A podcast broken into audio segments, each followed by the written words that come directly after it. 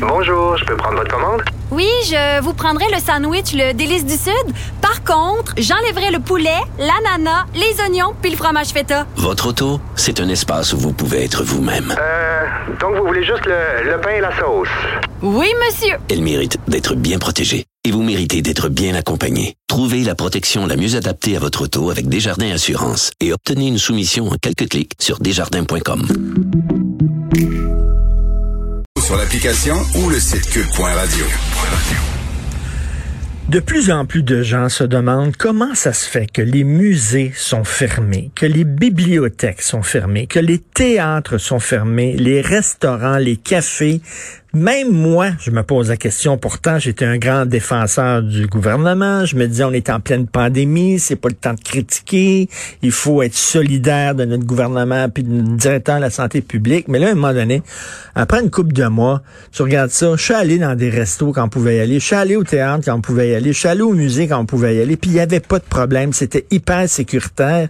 Et bon, je me pose la question, comment ça se fait que c'est fermé? Et euh, Louis-Philippe Messier, journaliste que j'aime beaucoup, 24 heures, euh, a écrit un texte très drôle, là, qui le titre, c'est Même Richard Martineau le dit.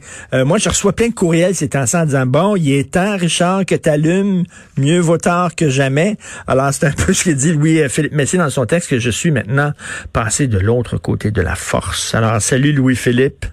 Bonjour Richard. Bonjour, parce que toi, tu, c'est, toi aussi, tu te poses cette question-là. Comment ça se fait que tous ces commerces-là sont fermés alors qu'il n'y a rien qui prouve que ce sont des lieux d'éclosion.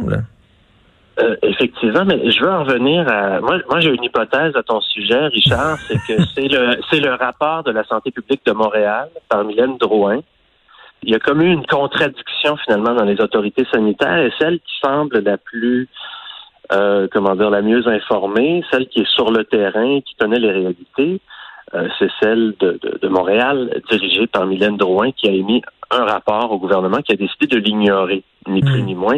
Et c'est parce que les médias ont reçu ce rapport-là de manière détournée qu'on a été au courant. Mais on n'était même pas censé savoir que la santé publique de Montréal, elle, préconise la réouverture euh, des musées notamment. Oui, c'est ça, c'est ça a fuité comme on dit, ça a coulé là mm-hmm. que Mme Madame Drouin lui elle disait ben il y a pas de problème et on devrait rouvrir les commerces et finalement euh, François Legault a dit non. Toi tu es un journaliste de terrain, oui, Philippe, mais c'est contrairement à moi qui est dans mon bureau puis j'écris, toi tu es tout le temps dehors, tu parles au monde et tout ça donc tu as jasé avec beaucoup de commerçants avec et, tu sens qu'il y a une incompréhension. Hein. Oui, et une chose que je m'explique mal, euh, c'était au départ, moi, c'est l'apathie des gens. Moi, je m'attendais, euh, lorsque la nouvelle est tombée, qu'on allait fermer les cafés, les restos, malgré toutes les mesures qu'ils avaient mises en place. Parce que je te rappelle que cet été, c'était pas la vie normale. Euh, si j'allais dans un café, je pouvais pas aller m'asseoir à côté de quelqu'un comme ça. Là. Il y avait des, places déterminées, il y avait des du ruban rouge ici et là qui disait interdit de s'asseoir sur ce banc-ci. Et euh, personne n'a compris. Euh, j'ai défilé sur la rue. Mon fief, moi, c'est Hochelaga Maisonneuve. Là, j'ai défilé sur la rue. Ontario, j'ai parlé à presque tous les propriétaires que je connaissais. Aucun n'avait à déplorer de cas euh, de COVID-19. Ils s'étaient tous adaptés. Ils fonctionnaient vraiment à, machine réduite là, parce qu'ils étaient limités dans leur capacité, mais ils comprenaient pas. Et je pense qu'ils étaient tellement fatigués du stress du premier confinement, le travail, qu'ils avaient seulement pas l'énergie de, de riposter. Alors, ils ont un peu comme maugréé, ils ont écrit des statuts Facebook fâchés. Puis, euh, ben, ils sont retournés en mode euh, servons du café pour emporter, puis attendons que ça passe. Écoute, je suis allé au musée des beaux-arts. Euh, euh il comptait le nombre de gens qui pouvaient entrer dans le musée. T'attendais à la porte du musée en respectant le 2 mètres. Puis après ça, t'avançais. Puis là, il dit, OK, tu peux y aller. Tu mets ton masque, tu nettoies tes mains. À l'intérieur, tu sais, dans les restaurants, tu mettais ton masque, l'hôtesse était masqué, elle t'amenait à ta table, ta, table était séparée par des plexiglas. Puis pendant ce temps-là, tu vas chez Costco, puis Christy, les gens sont les uns par-dessus les autres. C'est fou. Euh, attends, euh, normalement, je suis censé te parler seulement des articles que j'ai déjà publiés, mais pour toi aujourd'hui, je vais faire une exception parce que j'en prépare un autre pour le journal 24 ans.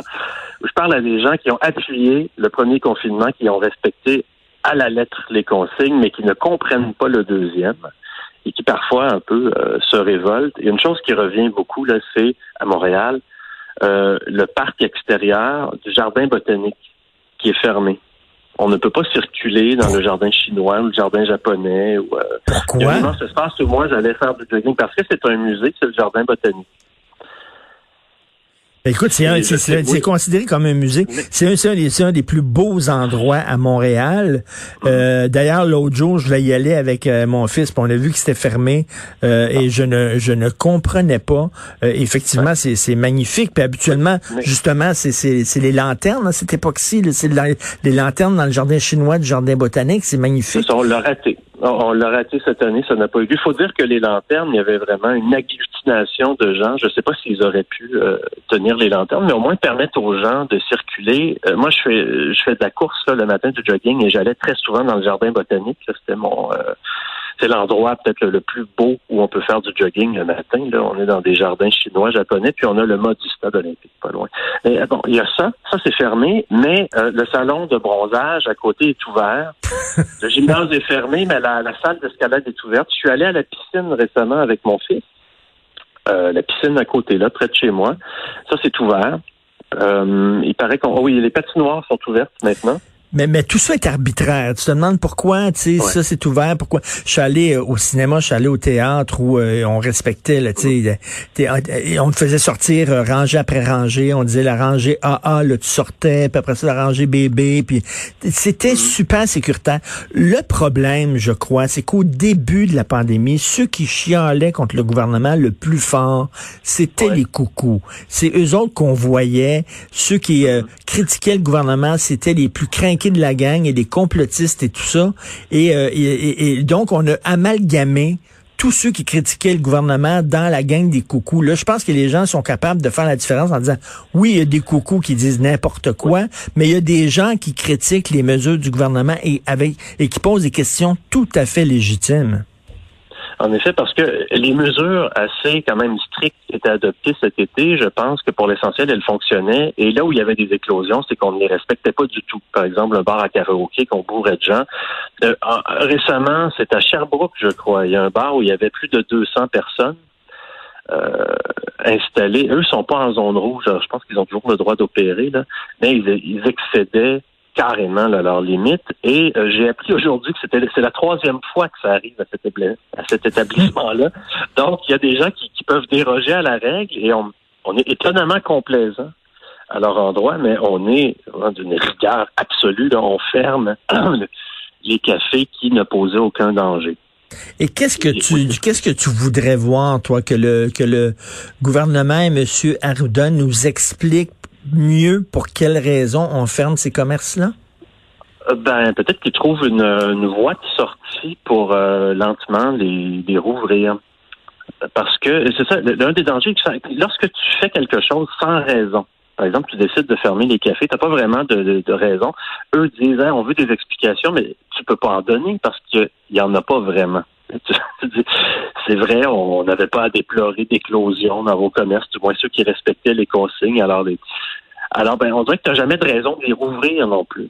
Comme euh, donc il faut qu'ils trouvent une, comment dire un- et c'est pour ça que moi j'aimais bien l'idée quand des, des gymnases ont dit ben, écoutez vous nous avez demandé 28 jours on l'a respecté mais après nous on va rouvrir vous savez c'est un peu comme on se pavanait là puis on disait on va faire ça j'ai trouvé que c'était une bonne idée parce que ça mettait un petit peu de pression sur le gouvernement moi je me doutais bien qu'ils allaient pour l'essentiel ils allaient pas euh, passer de la parole aux actes mais au moins c'était pas l'apathie que j'avais constaté, une apathie complète là, chez certains commerçants où il y a eu à peu près aucun rouspétage et on se laisse faire. Et dans ce cas-là, le gouvernement, ben, il, euh, est libre à lui de faire ce qu'il Est-ce que, veut. est-ce que tu, tu prônes la désobéissance civile?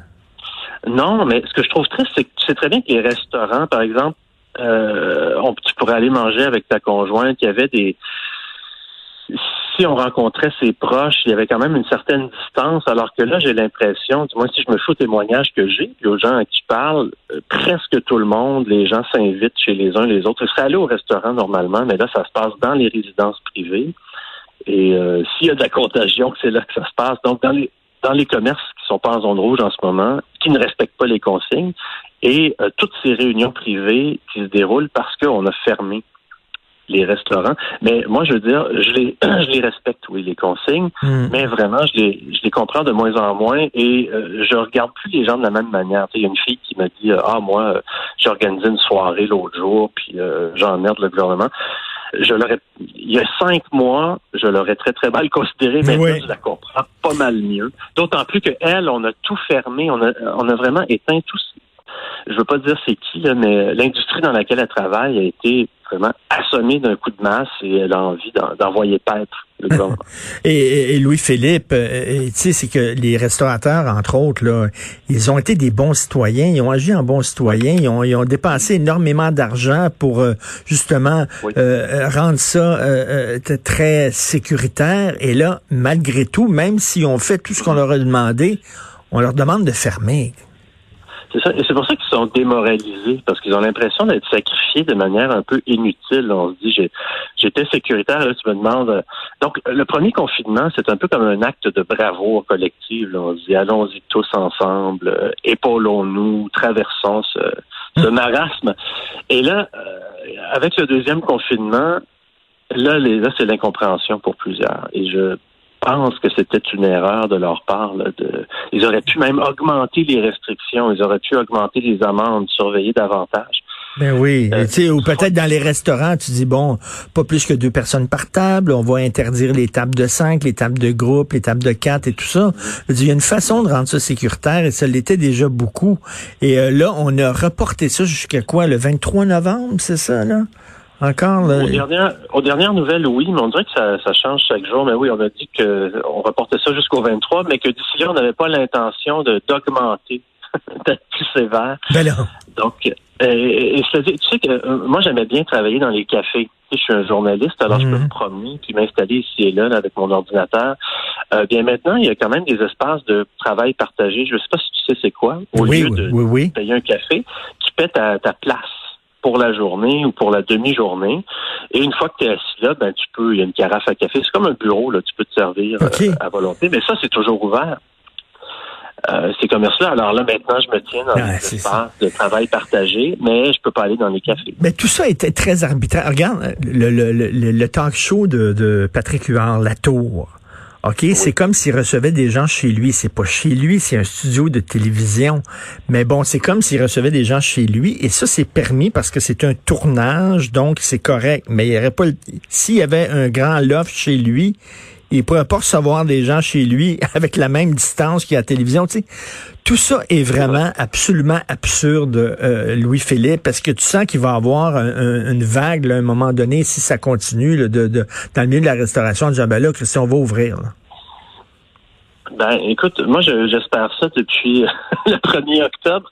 J'aurais aimé, tu sais qu'à Tel Aviv, je sais pas, il y, a, eu des grandes manifestations contre Netanyahou, là, il y a plusieurs mois, et euh, ils avaient vraiment trouvé le moyen de, rester espacés de deux mètres. Ils avançaient comme une sorte de damier humain.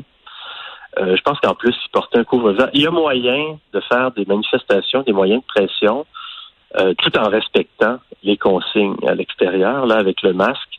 C'est toujours possible.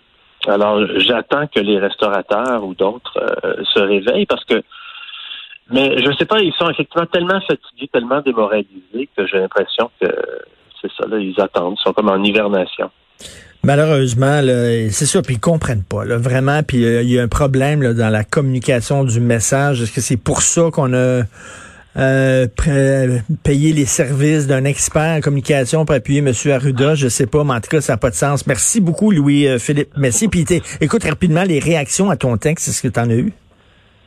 Euh, ben, encore une fois, euh, j'attends toujours que des gens, je rencontre très très peu de gens qui sont favorables aux nouvelles fermetures de restos et de surtout les musées. Là, ça, ça semble faire vraiment Ben oui. l'unanimité.